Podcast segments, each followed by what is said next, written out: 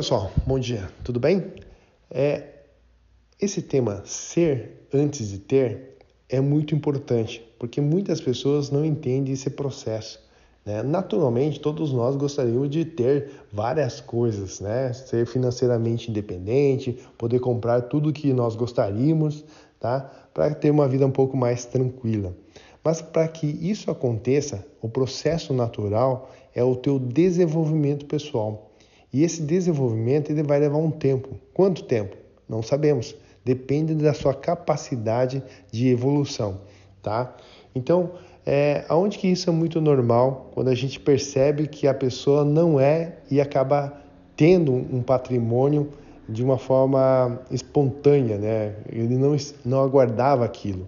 Esse, o bom exemplo são os ganhadores de Mega Sena, né? Big Brother, é, de repente até uma herança. É, normalmente, o que acontece com essas pessoas que não estão preparadas para isso, eles acabam, acabam rapidamente dilapidando todo esse patrimônio, né?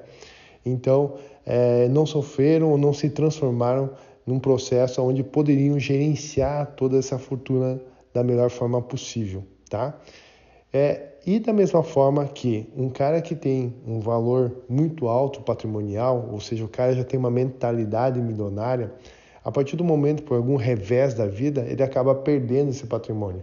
Mas em pouco tempo ele acaba juntando novamente essa fortuna, tá? Porque ele já tem uma mentalidade milionária, tá? Então, aonde que eu quero chegar? O seu é, a sua parte financeira, tá? Ela vai se equalizar no seu nível de desenvolvimento pessoal em termos de negócio. Se você for uma pessoa com mente milionária, provavelmente você já vai estar com um patrimônio milionário. Agora, a, o inverso também é verdadeiro. Se você não tem ou não olha para a abundância, mas sim para a escassez, provavelmente, rapidamente você vai dilapidar todo esse patrimônio e voltar nesse patamar de nível, ok? Então, cuidado com isso aí. Grande abraço. Fala pessoal, bom dia, bom dia. E aí, beleza? Veja só, estou meio ofegante que acabei de correr. É, como, estão, como estão as situações no Brasil, né?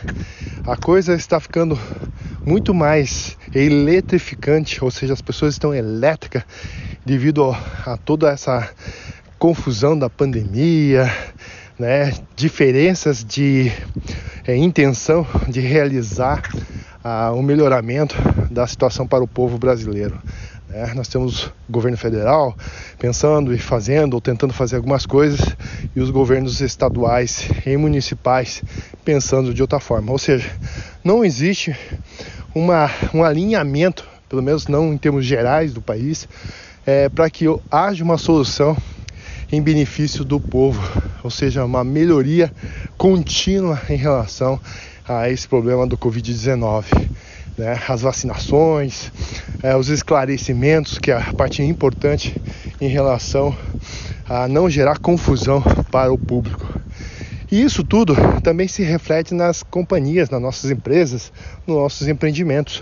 É, uma vez que nós somos os líderes do nossa, da nossa organização, precisamos estar muito é, determinados, muito conscientes de que nós precisamos tomar algumas posturas né? no sentido de é, vamos seguir uma linha de raciocínio, porque infelizmente, se você ficar pulando muito de galho em galho, você não vai dar tempo de que a coisa comece a trazer números e pior ainda, se você não tem indicadores que mostrem sua evolução ou não, você começa, começa a viajar às cegas em relação ao direcionamento é, da sua empresa. Então, são vários fatores que nós precisamos entender, tá? E no meio dessa confusão toda está o que? É a parte da, é, da parte humana da empresa, onde não somente é, nós como empresários estamos estressados, mas também a nossa organização, nossos funcionários, colaboradores, também, também estão na mesma situação, porque eles sentem que se a empresa não alavancar, não avançar, eles também perderão as suas receitas. E aí fica aquela dúvida, da onde que eu vou tirar recursos para me custear, para me bancar, para me sobreviver. Então, nesse ambiente hostil que a gente está vivendo hoje, precisamos ter um equilíbrio emocional muito grande, né? E aí eu defendo novamente você que está aí escutando, vá fazer alguma atividade física, saia um pouco da sua residência, dá uma volta na quadra, faça um pouco de exercício, é, respire um pouquinho, vai esparecer um pouco sua cabeça, porque isso é muito importante.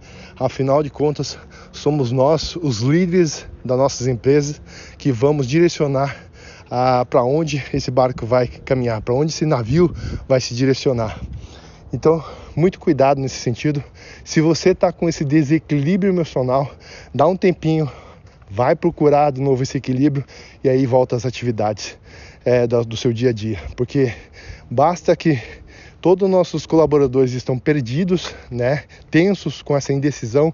Imagine se o capitão do navio ou do avião está apavorado ou está com desequilíbrio mental nesse momento e não consegue tomar as melhores decisões. Isso só vai, vai piorar todo o cenário. Então, muito cuidado em relação a tudo isso aí, tá? Equilíbrio emocional, dá uma esparecida para que você possa tomar as melhores decisões possíveis. Grande abraço e se cuide.